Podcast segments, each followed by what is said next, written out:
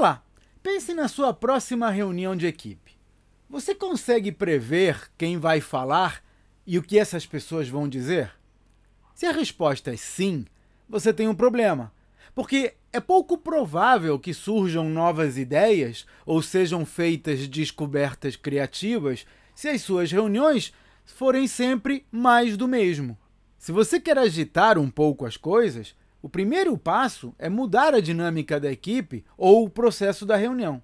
Por exemplo, se você quiser dobrar os seus números no próximo ano, esse resultado dificilmente vai resultar do pensamento que levou aos números atuais. Isso inclui as dinâmicas das reuniões para a tomada de decisão. Então, comece estabelecendo os padrões atuais, quem fala, quem não fala, como são tomadas as decisões, e proponha mudanças nesse padrão para tentar novos caminhos.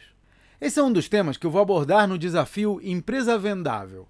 Três dias inteiros dedicados a transformar o seu negócio numa máquina de lucratividade.